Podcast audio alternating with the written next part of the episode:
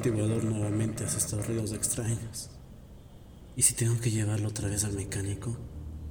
No puedo permitirme que se haga este gasto. Creo que voy a tener que sacar el dinero de la maestría. Pero, si después no puedo pagar la maestría por este restante, ya que me atrasé hace unas semanas y me llegó un correo de la facultad diciéndome que haga el pago inmediato. Ah, ¿Y si pierdo la maestría completa por falta de notas y pagos? Diosito, creo que voy a perder la residencia por completo y tendría que irme del país.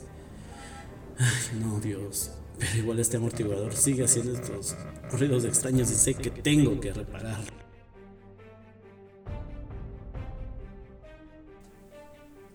Las preocupaciones en torno a los sucesos que nos puedan pasar en la vida se hacen presente día a día. Hola, espero que te encuentres bien y que todo lo que sea que hagas sea provecho para ti. La mente nos juega siempre de formas distintas, pero las preocupaciones son las que nos conducen a una forma variada. La preocupación, para todos los que no sepan, es el núcleo de la ansiedad. Este tipo de emoción, así como la ira, que se divide por sus fases o maneras, llega a generarse en límites extremos.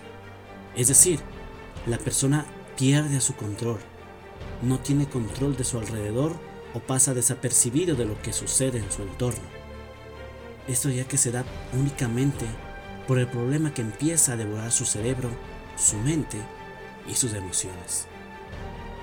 A la larga, esto se convierte en una amenaza para la persona que llega a varios problemas y ocasionarse otros, por lo cual, como te dije anteriormente, pierde el control y no encuentra una solución.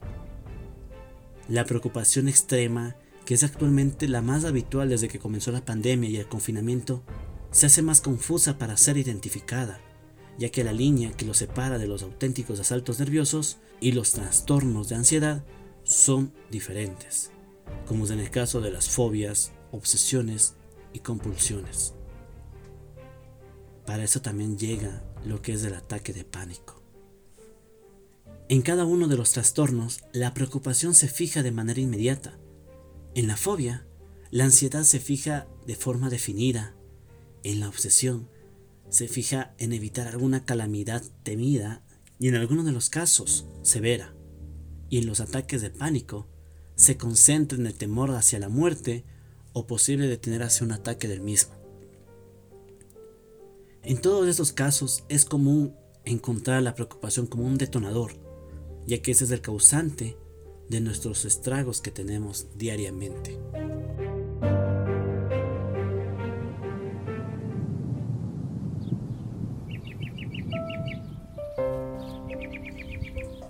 La pandemia vive con nosotros y eso ha generado que las personas se preocupen al límite, extremas, sobre su limpieza y sanitación de varias cosas. Existen varios casos, yo te voy a comentar uno que he conocido. Su nombre es Alejandra, es una señora de 40 años que vive sola. Al comienzo de la pandemia, se tuvo que adaptar al teletrabajo y usar mascarilla continuamente al salir. Las noticias sacaban diariamente el número de muertos de infectados por el coronavirus, pero también daban recomendaciones en qué hacer para no contagiarse. Ella aunque no se haya dado cuenta, toda esa información comenzó a crearse por un trastorno obsesivo compulsivo sobre la asepsia de ella y de sus cosas. Se lavaba las manos constantemente, sin necesidad de tocar las cosas y las de su casa. Tomaba baños de 45 minutos. Se bañaba en alcohol el lugar donde se vaya a sentar, incluyendo los muebles de su hogar. Este efecto se generó drásticamente que tuvo a la larga problemas de insomnio, ya que suponía que el virus ya estaba dentro de su hogar y tenía que limpiarlo con bastantes sustancias de limpieza que con el tiempo fueron perjudicando su salud, lo cual esto empeoró sus pulmones, que llegó al hospital por intoxicación. La excesiva preocupación sobre un tema es normal, pero exceder esos conlleva consecuencias súper drásticas. Lo mismo sucede en las personas que buscan la felicidad. Esto lo hacen para sentirse felices en todos los sentidos, haciendo cosas que aparentemente les entregan esa felicidad. Pero si no la encuentran, caen en una depresión profunda. Esas preocupaciones se expresan mediante el oído de la mente y no del ojo, es decir, en palabras y no en imágenes. Esas personas como el ejemplo de Alejandra tienen secuelas después de esos trastornos y hacen que su vida cotidiana sea a base de esas preocupaciones. Mientras las personas están inmersas dentro de sus preocupaciones, no sienten las sensaciones de un ser humano que siente habitualmente, que son como el repentino aceleramiento de su corazón, presión elevada, temblores en el cuerpo o transpiración continua. Es decir, desayunan, almuerzan y cenan preocupaciones sobre problemas que obviamente son sencillos de solucionarlos. ¿Tú conoces a alguien que sufre o tiene alguna similitud sobre estas preocupaciones y pueda estar alerta y ser ayudado correctamente?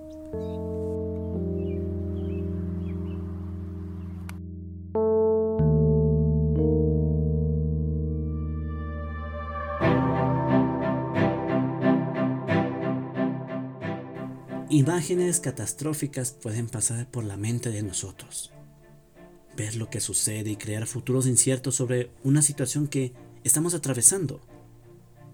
Aunque tú no te lo creas, estos son disparadores o ametralladoras continuas para que la ansiedad así tome control en nosotros y no percibamos lo que sucede en nuestro entorno. Las preocupaciones crónicas son contraproducentes para ser adoptadas como reales o rígidas, en lugar de convertirse en imaginarios posibles para solucionar ese tema. Como te lo he dicho anteriormente, eso toma un control en tu vida continuamente hasta que soluciones o alguien te dé solución en ella. Obviamente esta última se convierte en una dependencia emocional de alguien para que solucione todos tus problemas personales. A ver, hagamos esto. Tómate solo dos minutos. No mires el reloj.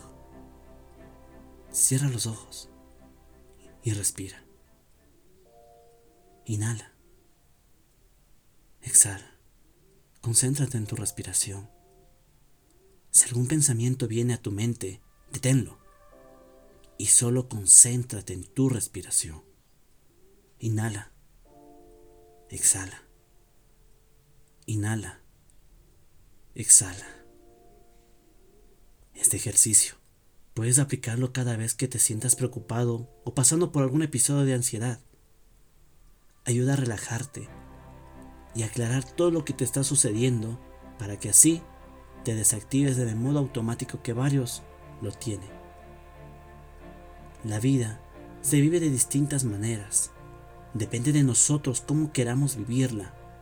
Como sé decir a varios amigos, los problemas van a existir.